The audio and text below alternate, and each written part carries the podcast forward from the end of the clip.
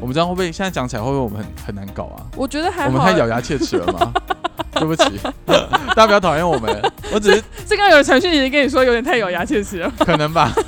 我我我真的真的不是这个意思，我只是希望大家之后在面试工作的时候可以多注重这些小细节。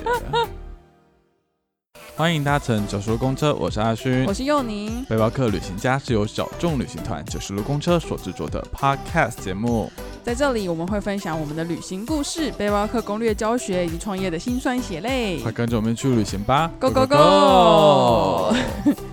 今天呢，要跟大家分享一个题目，就是因为我们前阵子不是在招募新的一批随行旅人吗？。对，然后呢，就是因为我们这一次应该算是比去年还是前年啊，反正就是比上一次招募来的更热烈，就是更多人的投递。那想当然尔，就是我们也刷掉了非常多人这这样子。那就有些人被刷掉的时候，他们可能就会写信来询问说：“诶，我们为什么去刷掉他？”这样子对，当然大家就是好意，呃，可能想要调整自己的可能对面试的方式没啊，错或者是撰写履历的方式，叭叭叭之类的。但是因为真的太多了，然 后我我我我也没有办法，真是一封一封的很仔细，我帮大家回。对，就如果可以的话，我就会成为一个那个叫什么履历达人，对，履历达人或者是面试达 人、面试技巧达人、顾问之类的。对，所以我就想说，那我们这一集就利用 podcast 的方式跟大家来分享一下，呃，我们到底是怎么去做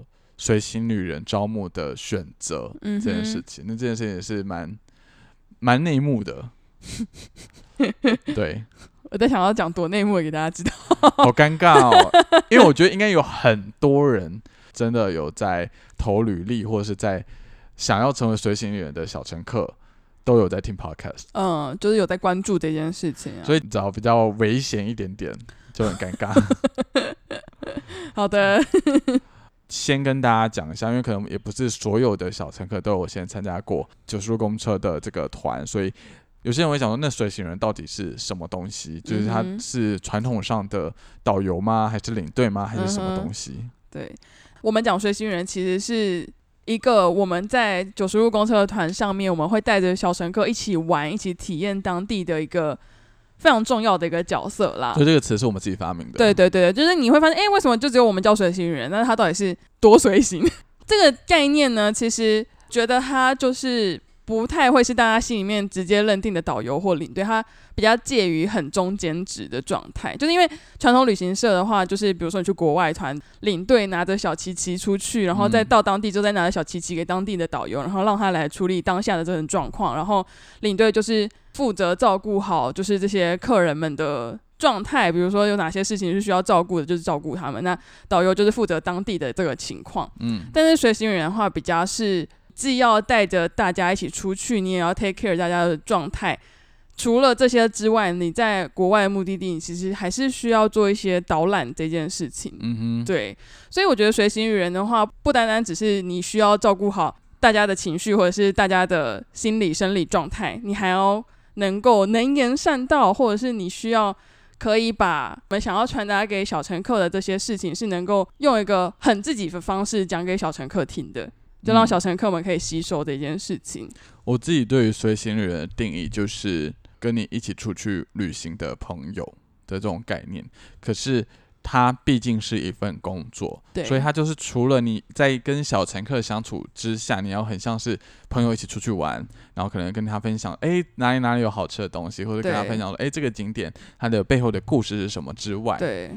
你要创造这个气氛之外，那还有就是你同时间也必须要做到，可能就是大家的行程上的安全啊，然后每一个行程能不能顺顺利利的完成。嗯哼，跟这些我们合作的对象保持良好的关系啊、嗯哼联络啊等等的，所以他其实嗯工作是非常的庞大，而且非常的吃体力跟精神的。是一个蛮复杂的事情啊，就是因为刚好提到，就是领队跟导游，他其实是就是两个东西是分开来的，就是传统旅行社它分出这两个地方，嗯哼，但是随行人的话，它是两者兼顾，就嗯变成是他在整个行程中，他是有很多事情是需要去注意跟关心的，嗯，对，然后同时间你又要像是朋友一起出去玩的感觉，对，就是 三合一哦。对，三合 一。然后重点是，呃，我们一团的人啊，就是说大不大，说小不小。对，比起传统旅行社可能动辄三十个、四十个人来说，我们是嗯哼小的，我们可能就是最多也就十五个，对，但我们也没有小到真的是你跟一群朋友出去玩，只是五六个人的那种出去 玩。那所以还是有差的。对，所以所以你你在这样的一个过程当中，你要 hold 住十五个人，嗯，你要让你讲话的时候，这十五个人都可以听你讲话，然后嗯哼听得懂你讲话，然后嗯甚至要被你说服。嗯那这就是随行人，他非常要有个人魅力嗯，跟一个舞台的效果。对，好，我们先来讲一下我们招募的流程。好了，我们再来一一的去解析各项招募流程当中，我们两个在挑选的过程，我们分别看的重点是什么？ OK，那从招募这个部分的话，当然最开始的就是我们的履历投送这件海事选的情，部分对大海选的部分。然后接下来就会是到面试的部分，实体面试，实体面试。那实体面试结束之后，如有机会我们可以培训一起成为九叔公车的伙伴的话，嗯我，们后续还会有包含呃室内课程，室内课程，嗯哼，然后还有所谓的模拟带团，先模拟带团，对，然后模拟带团结束之后呢，我们会先有第一梯次的筛选，剩余的人，怎么怎么这样 说很像很像是一个录真人实境秀，层层关 卡，就像鱿鱼游戏一样。 ？OK 鱿鱼游戏没有过时，因为他现在要拍第二嗯季了。 OK，那这个就会是我们第一个筛选关卡，是，那就是在这个结束之后，我们会有所谓的实习带团跟考核带团，对，等到这两个都结束，你确定可以，就是我们在考核状态之下，确定你可以胜任这样子的角色之后，你就会是成为我们正式的随行旅人这样子它，听起来是一个非常冗长的培训过程。超冗长啊！你看去年的，去年的中招募间还有中间有一个疫情 嘛，就卡了一个疫情对在那啦，边。这样说也是，可是，就算把那个疫情的那个时间扣掉，其实夯不啷当也至少要半年八个月，诸如嗯，此我觉类得的应。该要，对，而且你刚刚讲说我们好像只有初步筛选一段，不对，其实我们筛选了三四轮，好多履历就会淘汰掉大部分的人。嗯哼，对，履历留下来大概是呃十分之一左右的人。然后呢，履历结束之后会进面试，面试我们也会再筛掉一批人。然后面试结束之后就是室内课程跟模拟带团。那模拟带团结束后会再筛一批人，嗯哼，然后模拟带团结束之后就是实习考带团跟考核带团，考核带团结束后才会是真的 final，所以是一二三四有四次的筛选，我突然想到面试， 好多就是这次面试结束之后还有一个电话呢，哦。对，面试哦不不，在 那实个体面试前还有一个对，电话还有一面个试，电话面试， 五关过五关斩六将，直接一个五官， 我们是谁？凭什么？我觉得这不是评不评审我的问题耶，就是因为我觉得我们想要我们的团或者是我们的随行人在同样的状态之下的话，是需要这样子的一个个的审核状态之下，它才会是 自己讲，才会是最符合九十五公车的一个这样子的人。因为真的不是每一个人都适合这一份工作。，对，甚至是，呃、哦而且其实我老实讲，嗯，我真的觉得我们给的薪水，我觉得我们在业界上是比上不足，比下有余。对。对，但是我们的工作量其实 somehow 又比传统的导游领队还要来得累。嗯哼，对，在这样的情况下，可以收到这么踊跃的履历，跟大家想要加入的这个热情，其实我觉得很多时候真的是对他们来讲，并不是想要赚钱，嗯，因为你已经讲难听，你赚钱，你一年假设就出个三团是可以赚多少啦？嗯嗯嗯，对啊，就是就是很微薄的，可能就是一个零用钱的概念。但我觉得对于我们很多想要来参与这一次随行人招募的人而言，对他们来嗯讲，哼他们就是生活可以有一个新的面貌。对，可能就是他平常可能一到五上班就觉得，可能假设他是工程师好了啦，嗯哼，那工程师你可能每天就是面对电脑，面对你的客户，面对你的 PM，就是一个很一成不变的工作。对但是如果你可以有办法在一个大廉价的时候转换一个身份，成为了一个随行旅人，同时间又可以旅行的过程当中认识很多的朋友，对他们来讲，这才是他们想要成为随行人的一个初最大衷吧。嗯，我最觉大的得诱因。这样想也是啊，因为其实像他们这些兼职的随行员，他们其实可以带团的，一年大概就是三团四团，真的赚多少钱呢、 就是也不是为了就赚是，几个臭钱，谁要？ 然后到时候底下就 随行员说我要这个臭钱， 对啊，对啊，因为我就觉得，除非你是把这件事情当成一个正职，另当别论。因为如果你今天把它当成正职，你就是要靠这个养活你自己。对啊，就是这是一个对，但是因为我们大部分的随行人都是兼职，除了我们对两个之外，嗯变成是就是我觉得心态上面很重要。嗯哼嗯哼嗯好，那我们现在就讲完了我们整个就是过五关斩六将的这个内容。那我们今天主要来跟大家分享，就是我们在履历还有实体面试的时候，我们是如何去挑选随性女人的。因为我们后续，我们现在第二届的随性女人，他们现在已经准备要进入到哼，下一个阶段就是了室内课程跟模拟带团。那我们现在嗯对不能跟大家公布说，哎、我们模拟带 团怎么挑选人？对，怕大家怕那些就是准备要模拟带团的人们已经听到我们说什么内容。对，我觉得先从履历履历开始讲起好了。如果大家有听我们的 podcast，或者是有看我们之前的一些 po 文之类，大家应该会知道，我们其实对于履历这件事情有提过无数遍，就是你要如何写好一个履历。但当然，并不是说大家的经历上面或什么会有什么不足的地方。我觉得我在看履历的时候，第一个就是先看那些很醒目的东西，就比如什说么照片，这呃嗯，特别帅的之类的吗？ 当然不是，就是除了照片之外，还有他自己会自己下几个标题，就是有一些人他会是自己下几个标嗯题，然后最主要那些标题，如果我觉得有吸引力的，我才会看下去。嗯对，然后真的看下去之后，我觉得 OK 了，我才会有后续的挑选这样子。嗯，我觉得真的就是那个履历当下第一眼给我的感觉是什么，我才会很认真的去阅读。我觉得会有这样的一个前提，是因为我们收到了快两百封的履历，我们真的要在非常短的时间内就先选择出谁可以进下一关，然后谁可能会不适合，所以我们没有那个时间去每一封每一个字全部看完。对，可能没错，其实我觉得这个用在任何职业都是的，对你，有没有办法在一张 A4 纸里面把所有你想要讲的东西很完整，然后让大家一目了然、很清楚的看到这件事情是非常重要的。对，真的，对，那有些人啊，他可能讲了很多，比如自己旅行的经验啊，或者是他为什么想要应征这份工作的初衷啊，对就花了非常大的篇幅去讲这些东西。可是有些很重要的资讯你没有给我，嗯哼，比如说你的出生、你你的所在地，或者你的嗯生日，嗯或者是你的。过去的学经历嗯哼，这件事情，就是这是一个履历最基本的东西。就最基本的资料你反而没有呈现出来。对，那那就很可惜，就是我们通常都会先看最基本的资料，对再去看你后面这些漏漏等的内容。对，然后就像刚刚佑宁讲的，这些漏漏等的内容，你有没有办法用一句话一言以蔽之？嗯非常量化的东西，比如说我曾经用背包旅行走过十五个国家，嗯哼就是一句话。嗯，对，或者是我曾经带过三团不同的登山团，对诸如此类的，就是你要让我们用非常快速的时间内就可以 get 到你做过什么事情。嗯，就是有那个画面感要出来啦。就是你写的这些东西，至少我可以想象得到你那个时候的状态，或者是呃你的这些经历的状态是什么样子。所以我觉得履历这件事情啊，真的很吃亏，也不是很吃亏啊，就是真的很看。呈现能力就是我觉得，无论是履历或是面试，你都是在形象你自己。哦，行销你自己的形部象分，对，你就想象你今天走到 Seven Eleven，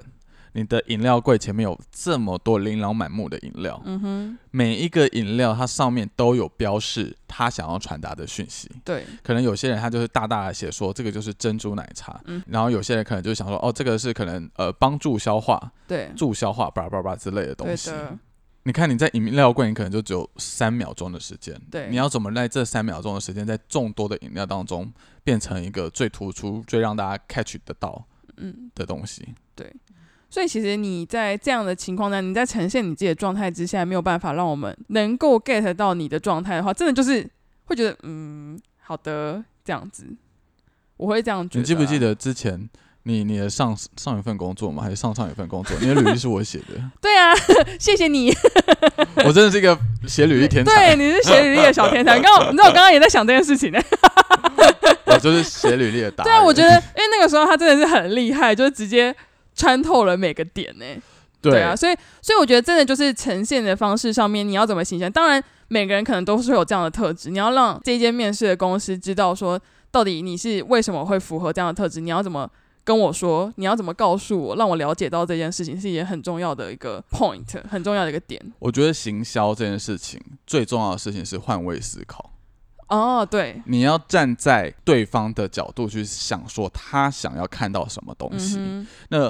今天我写履历，我就要站在这些面试官嗯哼，的角度去思考说，如果我今天是九十路公车的面试官，我需要获得什么资讯，嗯然后这个资讯要怎么用一句话把它呈现出来。嗯哼，这是我在广告系四年当 中最重要的 point，就是你要去站在别人的角度去思考。嗯对，所以我们刚刚讲讲履历这件事情嘛，那履历这件事情就是你到底要怎么样，短短的两句话把所有的东西写出来，然后是我们会有兴趣，我们看到说哦，这个好好像可以来聊一聊哦对，的感觉。嗯那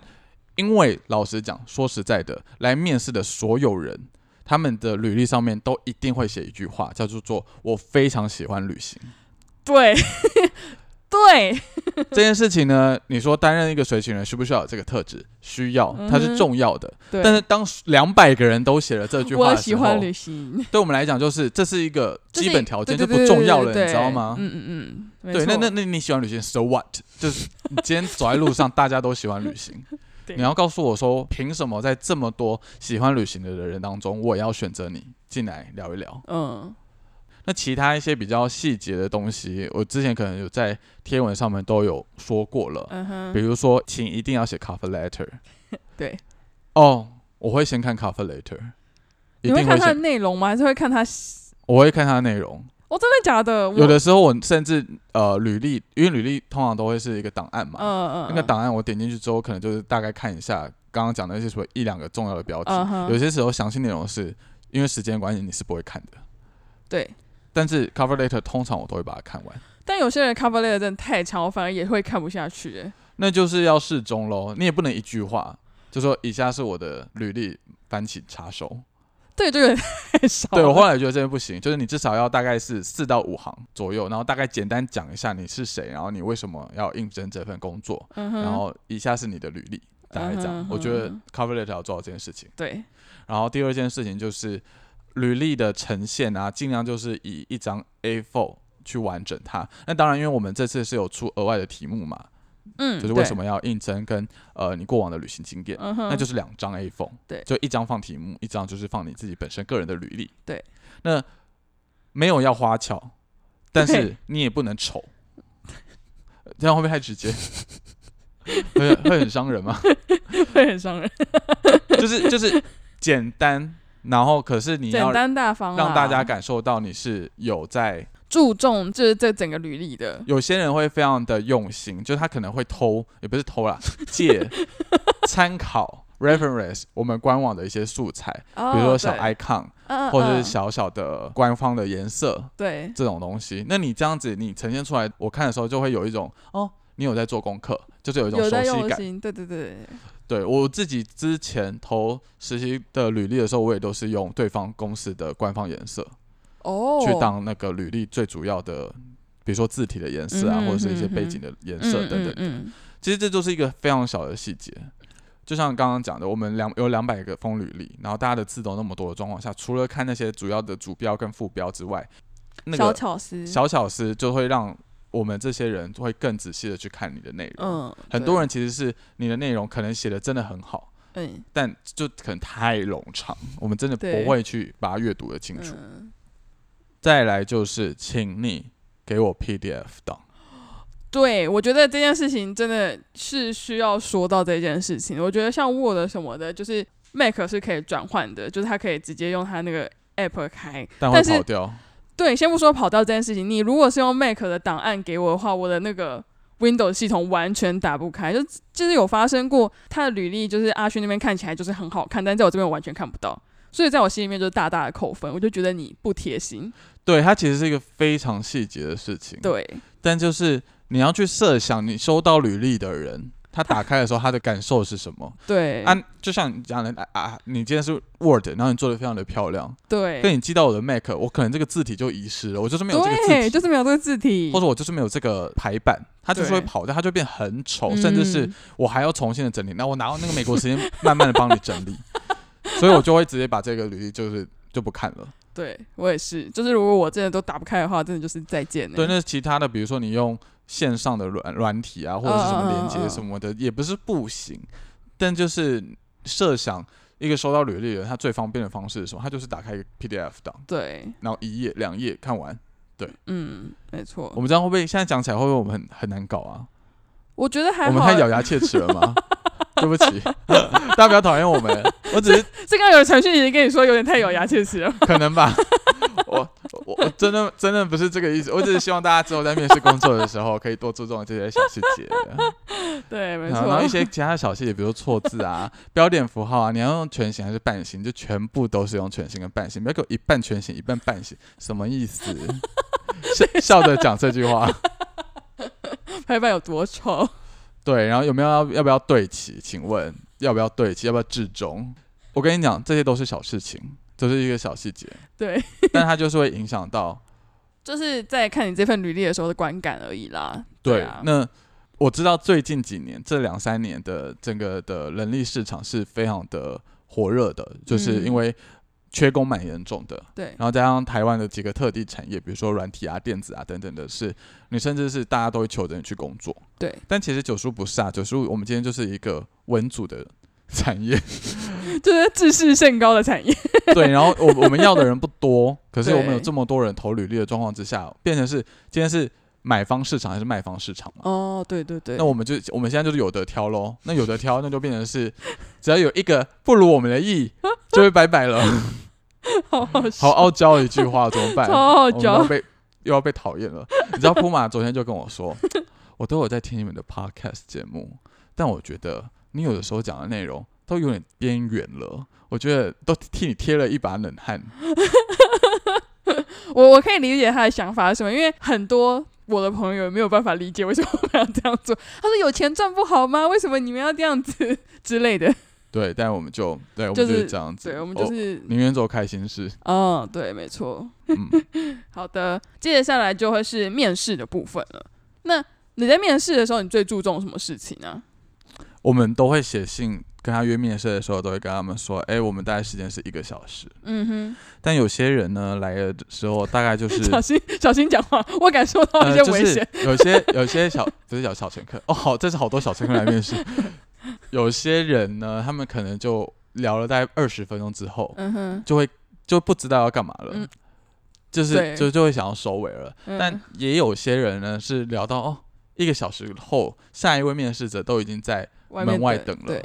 就还是会觉得哦，好像有悻些悻然离开。不是，就是有些东西好像还没有问问好，就有好想知道一些东西哦。哦的那种感觉对，那我觉得我自己在实体面试这件事情上面，我最看重的事情就是你有没有办法跟我们聊天，嗯，因为我觉得随心理人这份工作啊，你说很行政上的东西，或是讲解上的东西。或是带团上面可能安全上的东西、危机的处理这些东西，都是可以日后慢慢去累积的。嗯，对，对，那有些人可能对于观光产业或者是对于带团这件事情是没有经验的，所以他 somehow 就是没有这个经验。对，但是你这个人会不会聊天？就是你会不会在十五个人的这样的一个场合当中 hold 住大局，然后让大家都感受到是一个很自在、很舒适的？这这件事情是很难被学习的，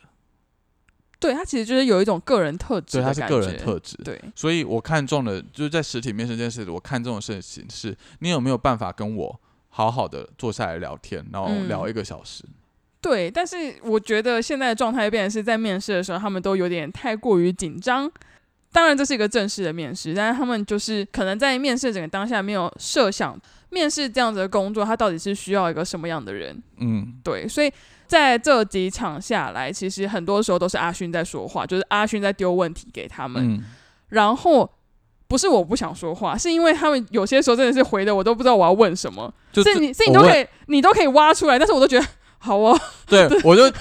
不要让我觉得我是谈话性节目主持人。对，因为他呃那个状态会变成是阿勋一直丢问题，然后他们一问一答这样子的感觉，就是好像没有要多跟我们说什么，对，就你对会不会延伸？对，比如说我今天问你说，哎、你你过往的旅行经验，好，你可能跟我说，哦，你有自己自助旅行去印度，好了，但那有些人就打在这里了。对，那我就要问他说，哦，你是去印度哪里啊？你是跟谁去啊？你是背包旅行吗？对你真的多是久救啊？命哎、干嘛？我是 podcast 节目主持人吗？ 就是只有来宾需要这样子，对，就有些比较木讷害羞的来宾，可能需要这样子一起去挖挖一些故事出来。对，但你今天你要想的是，你来面试的工作是随行旅人，嗯你今天要面对的是可能有侃侃而谈的小乘客，也有可能比较害羞内向的小乘客。对，那如果你今天没有办法一直跟他聊天下去的话，那这份工作你会做的非常的吃力。就你吃力，小乘客也吃力。对，就大家就不要尬 聊，哦，太油也不行，就我们会不会很难搞？就是我我想表达的东西嘛，就是你有没有办法让对方觉得跟你聊天是嗯舒服服的，对，那这件事情就是太尬也不行，太油也不行，太太干也不行。嗯，对，可是这件事情就真的很吃个人特质，对，所以我觉得并不是说这些人适合或者是不适合，嗯只是说刚好这一群跟我们聊天频率比较相似的人，对，我们会觉得说，诶，既然跟我们聊天频率相似，那他嗯今天应该也有办法跟小我们的乘小客乘客聊天频率是嗯，对得起来的。对，真的在面试整个状态之下，我很多时候都是 嗯好听，然后就是除非你真的是有一直丢东西出来，然后让我感到有兴趣，我才会一直跟你对话的，对，不然很多时候真的就是会觉得这个面试好痛苦、好漫长。嗯，那种我也觉感得很觉痛苦、很漫长。对，但但你你要一直挖，所以你更痛苦。对啊，就是真的把自己当成谈谈话性节目主持人欸、好累对啊哦。我觉得这样这样子的状态之下，你可能就是要考虑一下自己适不适合当随行人这件事情。就像刚阿勋刚刚说的，其实这件事情并不是说你这个人是好是坏，只是嗯单纯你适不适合，你的个人特质是不是能够成为一个我们心目中所想的那样子的随行人，这样子而已。这一次的面试，就是全部都是采用实体面试嘛，就对是对请对，受试者来到我们的公司总站办公室去进行。嗯，没错，那其实那个时候，我们原本假定的那个日期，面试的日期，嗯，刚好就是疫情的高峰。那一段时间有很多受试者，他是嗯可能突然前两天就写信说，哎、他可能确诊了，或者他可能对，要居隔了，他可能没有办法来面试，实那体可不可面以试，改成线上，我这边一律都是拒绝的。所以我们后来是把面试时间再延长，就是我们嗯有额外可能过两三个礼拜后再开了一个额外额外的实体面试。对，那目的其实除了是我觉得实体面试跟线上面试对于不同的人可能会有公平上的问题。嗯。那另外一个就是我觉得聊天这种事情，还是当是面当聊面聊跟线上聊是两码子事情。对，我也觉得你打电话聊、跟传讯息聊、跟面对面 face to face 的聊是完全完不一样全的。不一样的。对，那就是为什么我坚持要用实体面试。嗯哼，就有些人可能隔着荧幕，他可以侃侃而谈，嗯，但是他面对面的时候，他就没有办法做到这件事情。对，他很多东西是声音、表情，他是你的可能举手投足之间给人家的感觉、感受。嗯哼那这些东西真的是要现场才有办法去体验到。我们毕竟不是在招募工程师，不是在招 募一个，单纯自己工作的这样子的人。我们是要我们的工作是要面对大量的人。对，实体面试就是它的重点就是这件事情。嗯哼哼，那像我也常常会问一个问题是说，呃，因为可能来面试的人有一部分的人他是过往在旅行产业有待过的，对他可能甚至有带团的经验。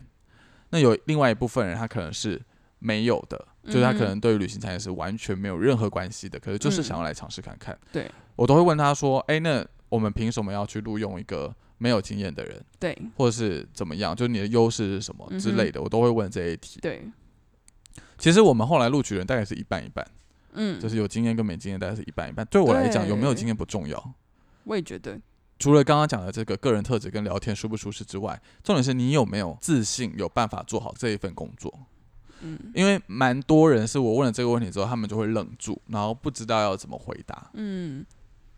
但我觉得这一份工作很重要的东西就是你要在小乘客面前非常的有自信，你要去相信我们在做的事情是有价值的。嗯当你自我都在怀疑、都在彷徨的时候，嗯，请问一下，你要怎么去说服对方？我又不是太认真了，我我打哎对个不起岔，我打个岔，你刚刚那很像什么心灵教育频道， ，sorry。但我觉得这件事情是本来就是我们心里面在想的啦，就是因为在面对小乘客状况之下，不管是国内或者是国外团，他们其实虽然随行人很多时候是一个陪伴的角色而已，但是老实说，这些小乘客们出国，他们最依赖的还是你。对你要怎么有自信的让他觉得说，好，我依赖你是对的，我依赖九十五公车是对的，这件事情是蛮重要的，我觉得。就算很多答案你不知道，对，就算很多东西你也是啊，嗯，啊嗯到底是十点还是十一点，嗯你好像嗯也不是嗯那么确定。。对，但你要怎么让对方对你很有信心的说，好，没关系，虽然你现在不知道，但你最终会带我们到对的方向，嗯大概是那种感觉。嗯嗯嗯对啊，所以在面试的时候，你都没有办法很有自信的去阐述自己的时候，嗯，我就会觉得说，那你是不是在小陈哥面前没有办法 hold 住大对家？，大家就很像在拆炸弹，你不觉得吗？哎呀，今天东边突然一颗炸弹， 然后我就开始在那边猜，然后突然西边又有谁谁谁怎么样了，同时间你要猜五颗炸弹，对，反正就很多，在这样突然危机的时候，你同时间你要非常的有自信跟小陈哥说，没关系，有我在，嗯，我可以把这件事情搞定的，给我一点时间。对，对，就是自信，你有没有这种自信？让让小乘客安心的这样子的能力啦。是的，啊没错。好了，我们今天呢，就是跟大家分享了关于就是我们到底是怎么去挑选我们的随行旅人的，然后我们培训的过程。那我不知道大家有什么样的心得，或者是有什么想法。嗯哼，然后后我知道有很多人可能对于这个这个工作是很有兴趣的，嗯，对，那如果你一样的有兴趣，你一样可以就是提出来问题，然后我们可以在之后的节目当中跟大家分享。我总觉得你疲惫了不少， 什么意思？你说就是从刚开你始说到 ending，我现在我觉得这两集录的好用力 哦，很发自内心，所以很用力，对跟那个访谈不一样。对的，对的，对的，好的，好的那我们今天就先这个样子啦。好，的，感谢你收听到现在，如果你愿意，欢迎到各大 podcast 平台留下五星好评，那我们这礼拜就先这个样子，我们下礼拜再见啦。拜拜拜拜